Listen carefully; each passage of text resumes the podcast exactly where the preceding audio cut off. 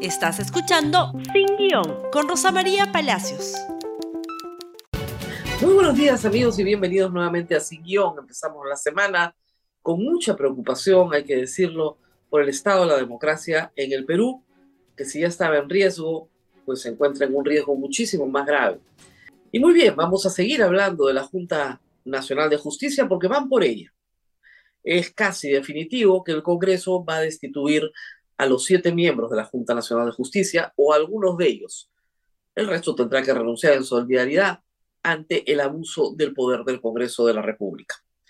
Es verdad que el artículo 157 de la Constitución dice y decía también en el caso del Consejo Nacional de la Magistratura que por falta grave el Congreso puede remover a los miembros de la Junta Nacional de Justicia. Pero tiene que haber una falta grave. Una falta grave, por ejemplo, es vender puestos de fiscal y juez, como hizo el Consejo Nacional de la Magistratura. Una falta grave no es sacar un comunicado recordando la separación de poderes. Una falta grave, ¿no es cierto?, es ser un mochasueldo. Ese es un delito de concusión. Una falta grave no es retirarle el título a un fiscal corrupto que está en los audios de los hermanitos son dos cosas completamente distintas, pero que este Congreso, que políticamente quiere regresarnos al estado anterior de todas las cosas, en una suerte de restauración, ha decidido traerse abajo la Junta Nacional de Justicia. Hay que decirlo con toda claridad. Esto empieza tal vez desde la sentencia de Alberto Fujimori. Una decisión ¿no es cierto?, de muchos, que fue cuestionada y que implicaba que se había perdido algo que era importante para una mayoría política y que se acentúa en distintos gobiernos según el paso del tiempo, porque Keiko Fujimori pierde tres veces la presidencia de la República, porque empresarios de la educación pierden el poder de vender cualquier cosa como educación universitaria, y porque cae esta rama, ¿no es cierto?, controlada del sistema de justicia a través del Consejo Nacional de la Magistratura.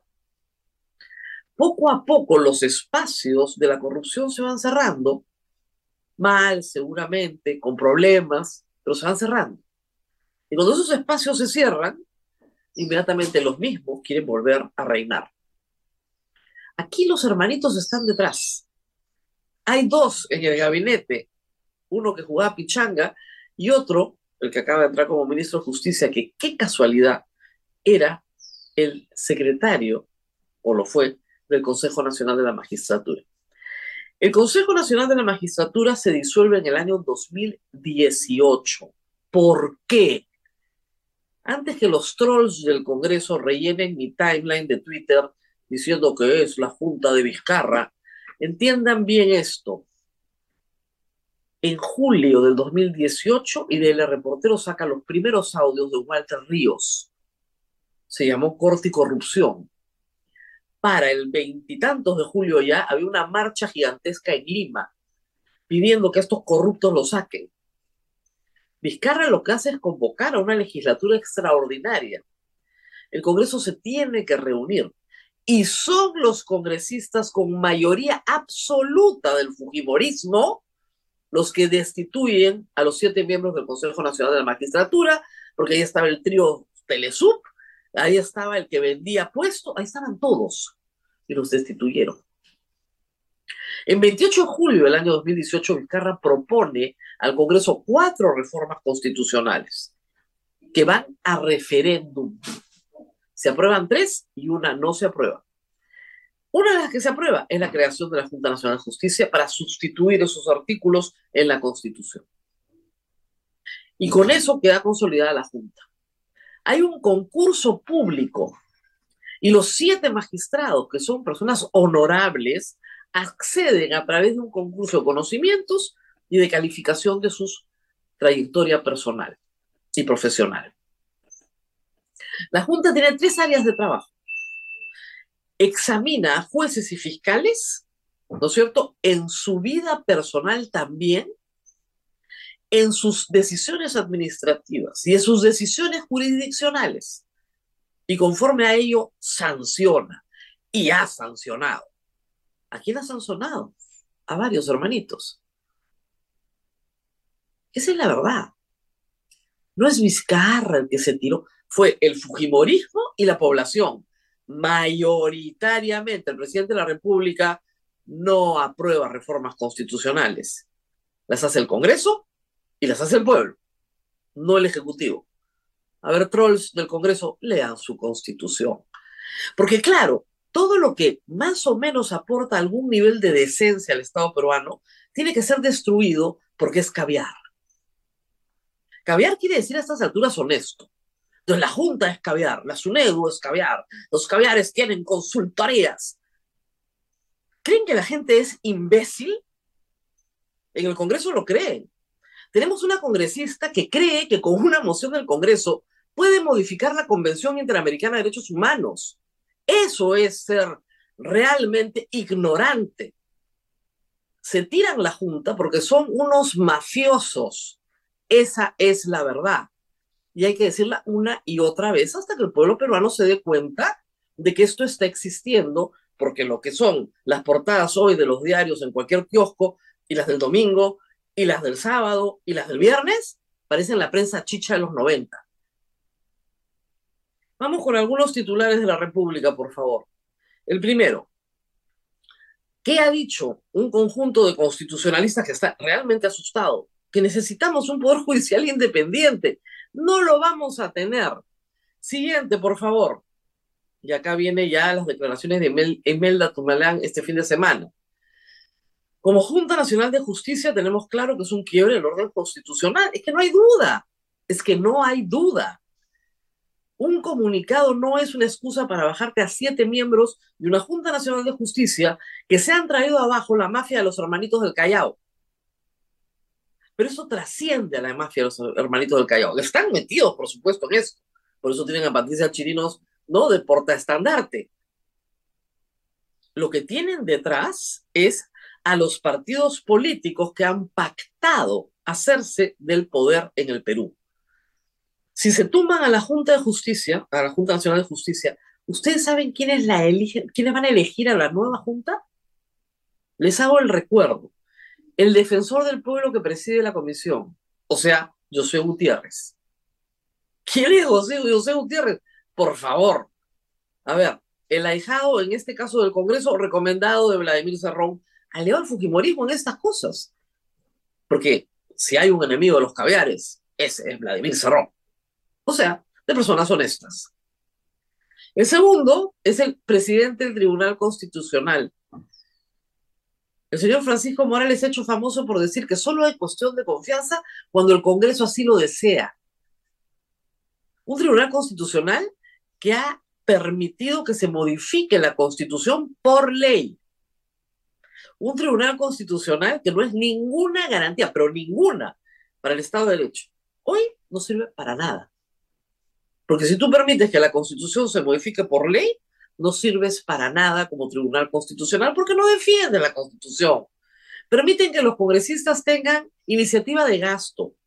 Han destruido la SUNEDU, han destruido la Defensoría del Pueblo prohibiendo el concurso público. O sea, el Tribunal Constitucional, su presidente va a elegir a los miembros de la Junta Nacional de Justicia. ¿Quién más? La fiscal de la Nación. La fiscal de la Nación, que su última aventura ha sido solicitar una acción cautelar de emergencia. ¿A quién? Al Tribunal Constitucional, para que no le investigue a nadie, ni a ella, ni a sus hermanas. Las hermanas Benavides le van a costar al Perú una fiscal suprema y una Junta Nacional de Justicia completita. Y dice que no tiene nada que ver en lo que está haciendo el Congreso, por supuesto que no. Ella también participa en los que van a elegir a la nueva Junta Nacional de Justicia. Esa es la tercera. El cuarto, el Contralor, cuyo tiempo se acaba y que es absolutamente dependiente del Congreso en su permanencia. Y que el Congreso no lo toca, pero nada.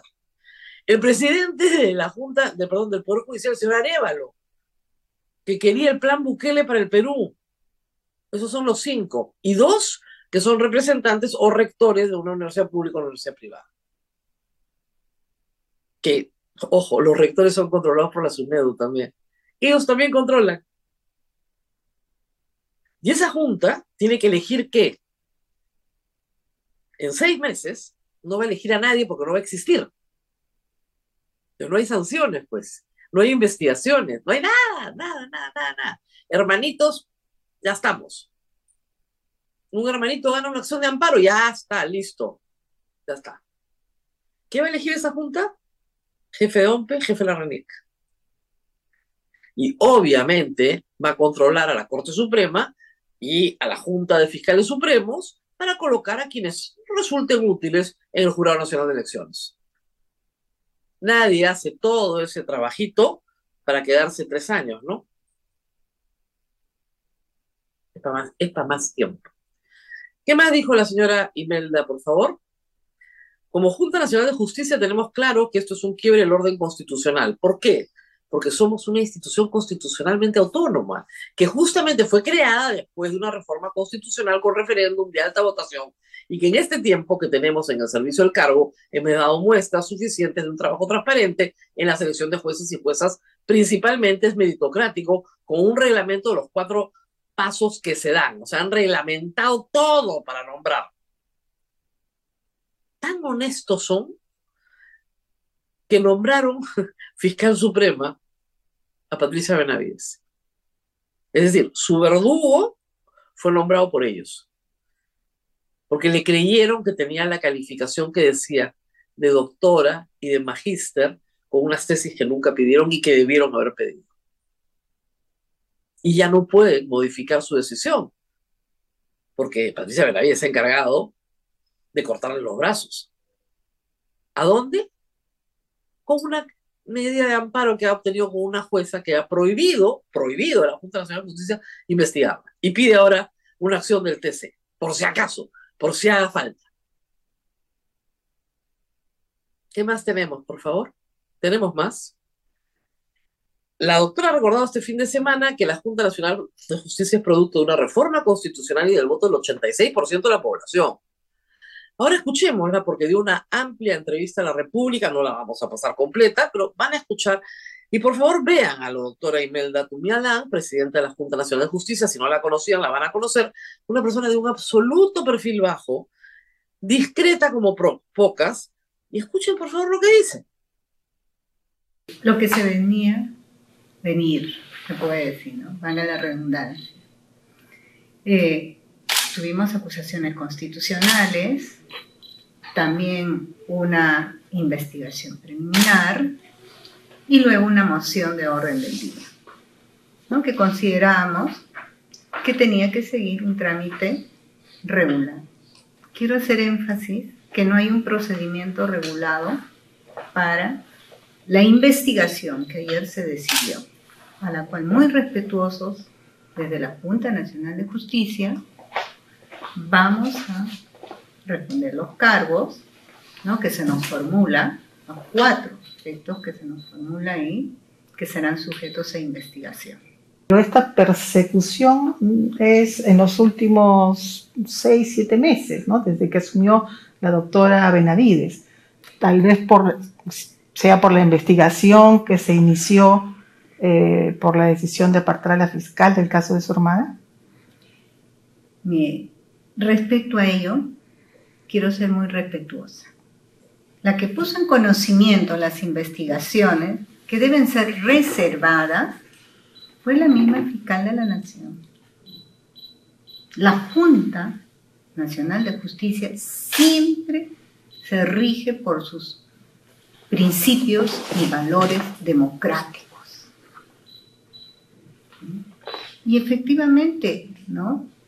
Consideramos de que ello, la investigación iniciada ha dado lugar a todas estas acusaciones, mociones, investigaciones preliminares. ¿Por qué necesita tanto el Congreso a Patricia Benavides? Porque es parte de este proyecto de restauración contra lo caviar. Y Patricia Benavides necesita el Congreso porque no quiere que le investiguen a ella ni a sus hermanos. Ese es todo el tema, un toma y daca. Pero así, detrás de esto hay un proyecto mucho más grande. un proyecto más grande que abarca, ¿no es cierto?, el autoritarismo, el proyecto autoritario colocado en todas las instituciones del Estado. Esto es lo que ha dicho el vicepresidente de la Junta Nacional de Justicia. Van a acudir a la Corte Interamericana, como lo hicieron los tres magistrados del Tribunal Constitucional destituidos en 1997 y 1998 por Alberto Fujimori y Vladimiro Montesinos. ¿Y qué pasó con ellos? Una vez que cayó la dictadura, fueron restituidos y se les pagó todo lo que le debían, por supuesto. ¿Saben cuándo les toca irse a los miembros de la Junta Nacional de Justicia? El próximo año. El próximo año les toca irse, pero es una desesperación por sacarlos a como de lugar para controlar los nombramientos que vienen, entre ellos los de la RENIEC y la OMP. Algunos juristas y algunas organizaciones internacionales de derechos humanos están pidiendo lo siguiente, que se active la Carta Democrática de la OEA, que se explique a la OEA por qué es necesario hacer esto ante las acciones autoritarias del Congreso. ¿Sabes, ¿Saben quiénes integran la comisión que va a investigar sumariamente, como si estuviéramos en una guerra civil, a los miembros de la Junta Nacional de Justicia? Tres mochasueldos, un niño, el presidente de la Comisión de Justicia que cree en el matrimonio infantil y que además fue el que seleccionó a los miembros del Tribunal Constitucional, esos son los que van a investigar a la Junta Nacional de Justicia, con Esdras Medina y Mari Carmen Alba. ¿Qué les puedo decir? Si ya lo saben. Y puede ser que acá todo el mundo no se dé por aludido, nadie sepa de qué se trata, pero en verdad el país se está ahogando. Vamos a la mención intermedia y regresamos con algo de este ahogamiento.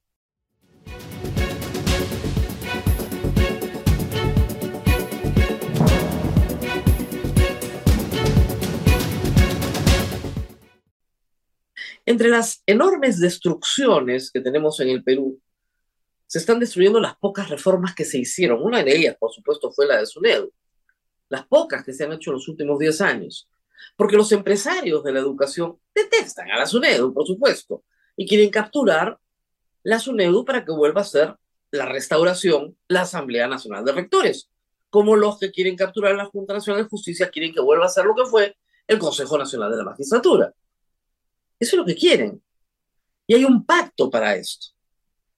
Y un pacto con el magisterio, porque los, eh, los votos del bloque magisterial, con tal de que los repongan, a los interinos que votaron por no pasar el examen, entre los que se encuentran congresistas, son capaces de cualquier cosa. Les dan los votos a Cuña y a Keiko Fujimori y todo vale. El señor Soto, el presidente del Congreso, que ha plagiado su tesis, la de maestría y la de doctorado, donde se plagia a sí mismo, muy bien. El señor no se va a mover, porque el señor lo ha puesto a Cuña como quedó demostrado en un reportaje de Cuarto Poder ayer. Él ha puesto a Soto, a Soto no se lo tocan. ¿Qué quisieron decir? A ver, miren, ¿qué quiso decir el señor Acuña sobre este tema? Preguntado sobre los plagios de Soto. Gobernador, eh, sobre la tesis que se ha puesto a cuestionamiento del presidente del Congreso, Bueno, miren, sigue, ya es una fijación, pues que es una fijación de algunos medios contra el presidente del Congreso. Es una fijación. Yo creo que ahorita yo les, yo creo que todo eso se va a dilucidar en la Comisión de Ética. Y la verdad es que yo no entiendo por qué tanta fijación a un presidente que proviene del Cusco. Yo no sé por qué tanta fijación a un presidente que proviene de APP. Yo creo que ahorita, más que tratar de desestabilizar, hay que estabilizar al país y hay que darle, hay que fortalecer al el primer poder del Estado, que es el Congreso de la República. Entonces, en ese sentido, cualquier consideramiento creo que hay, tienen el Poder Judicial, el, la Fiscalía, entonces creo que hay instancias en donde él va a demostrar que lo que se dice hasta ahora posiblemente sea el caso. ¿Por qué tanta fijación? no es plagio, es fijación. ¿Realmente qué quiere decir el señor Acuña? O sea, lo que nos está diciendo, miren, yo ya lo puse, ¿ya? Yo corto acá el jamón. Luego tenemos a Dina Boluarte, que no se le entiende nada de lo que dice, porque claro, ya no sabe ni cuántos meses ha gobernado, ni cuántos le falta para terminar su mandato, porque en realidad no está gobernando ella, es la única explicación. Escuchemos. No haya más pobreza. Quizá los tres años o los 36 meses, como le digo a los ministros, no tenemos tres años de gobierno. Tenemos 36 meses, ya son 35 ya estamos en el tiempo regresivo. Mandan tiempo y cancho. Hay que acelerar. Manan cancho. No entendí nada. No tenemos 36 años. Tenemos 36 meses. 35. Eh, eh, no se entiende nada. Pues yo creo que ya no sabe ni cuánto tiempo es, ni cuánto le falta, porque acá el que gobierna es el señor Otárola hace tiempo que lo sabemos también. Y acá tenemos una genial intervención también de la fiscal de la Nación, que dice que ella, con la Junta Nacional de Justicia, no tiene nada que ver. ¿ah? No me involucren en decisiones del Congreso. Ay, por favor, es una de las cosas más graciosas que hemos visto este fin de semana. Y lo dijo en el siguiente video, escuchemos. Está ingenuo y malicioso señalar que las decisiones del Congreso sean en defensa de Patricia Benavides no me involucren en las decisiones del Congreso ni me utilicen eh, para sus, eh, su pretexto de intereses ajenos. Mi defensa la, realizo de, manera personal y la estaré realizando igual y como fiscal de la Nación haré cumplir y respetar la autonomía del Ministerio Público soy una persona que siempre he sido y seguiré siendo respetuosa del Estado de Derecho. Le mete a la Junta Nacional de Justicia una acción competencial, una acción de amparo, una acción de emergencia este viernes, para que no la investiguen a ella. Y en simultáneo, el Congreso, o sea, Patricia Chirinos, ya le mete no sé cuántas denuncias constitucionales, de acusación constitucional, contra todos o algunos miembros de la Junta y luego una moción de investigación sumarísima para que los destituyan. Y ella no tiene nada que ver. No me metan ahí, ¿eh? yo no tengo nada que ver. Ay, por favor. Todo el mundo sabe del lobby que hizo para que sacaran a patadas a Zoraida Ábalos. Por eso digo, la investigación contra las hermanas de la señora fiscal le va a costar al país una fiscal suprema y la Junta completita de justicia. Son intocables. Patricia Benavides llega al Congreso, saca a la señora Betsabe Revilla, que además era coordinadora de todos los fiscales del caso Cuellos Blancos. Ah, claro, por supuesto.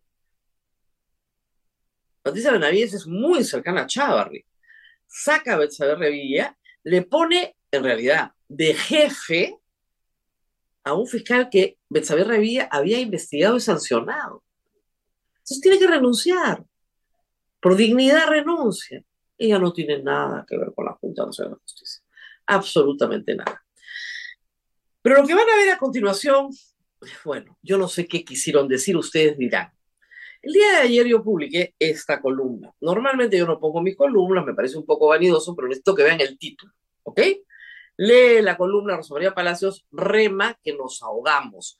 Así se llama la columna porque tiene que ver con todo lo que les he explicado hoy, que la democracia simplemente está cayendo y que en 15 días pasamos a ser prácticamente una dictadura, porque además parece que nadie se hubiera dado cuenta, pero en fin. Esa es mi columna. Rema que nos ahogamos. El señor congresista de la República, Juan Lizarzaburo, representante del Fujimorismo, representante de todos los peruanos que votan en el extranjero, reaccionó a mi columna de la siguiente manera. Por favor, póngalo a toda pantalla. Tranquilos, sin remar ella no se ahogará por dos motivos. Uno, tiene cualidades para sobrevivir en el agua porque lleva el salvavidas en el cuello. Dos, luego ella y todos los caviares e IDL flotan en el agua naturalmente y lo saben con copia al Congreso del Perú, a la PCM, a la policía y a la fiscalía, a quien este señor evidentemente informa de sus actos, porque así tiene que ser. Esto es el Congreso peruano. Como me ven internacionalmente, yo normalmente no pongo estas cosas, ni otras barbaridades que me dicen los congresistas y los trozos del Congreso, pero creo que era la oportunidad para hacerlo. Evidentemente, me releva de todo comentario contestarle, señor Lizarzaburo, pero por profilaxis pública hay que contestar y exponer a este señor. Llegaron cientos de mensajes, se podrán imaginar del calibre, contra el señor Lizarzaburo, y el señor Lizarzaburo borró lo que había escrito y puso el siguiente mensaje. Mi cuenta ha sido hackeada. ¿Ustedes pueden creerlo? Esto es el Fujimorismo peruano. Yo creo que el señor Lizarzaburo representa claramente a su grupo político. Esto es lo que ellos son. Y esto es lo que ellos quieren para el Perú. Su cuenta no ha sido hackeada. Sus mensajes son sumamente similares meterse con el cuerpo de una mujer al cual usted jamás podrá ni siquiera mirar. ¿Ya? No se me va a acercar ni a 20 metros. Meterse con el cuerpo de una mujer es la peor bajeza que un hombre puede realizar. Y un hombre con autoridad. Porque el señor es congresista de la República. No es cualquier fulanito. Representa a los peruanos en el exterior. Muy bien. Nos tenemos que despedir. Compartan este programa. A ver si el país despierta. Despierta y no se entera de que ya no hay democracia, sino que despierta antes de que esto suceda. Y nos reencontramos nuevamente el día de mañana. Gracias por escuchar Sin Guión con Rosa María Palacios. Suscríbete para que disfrutes más contenidos.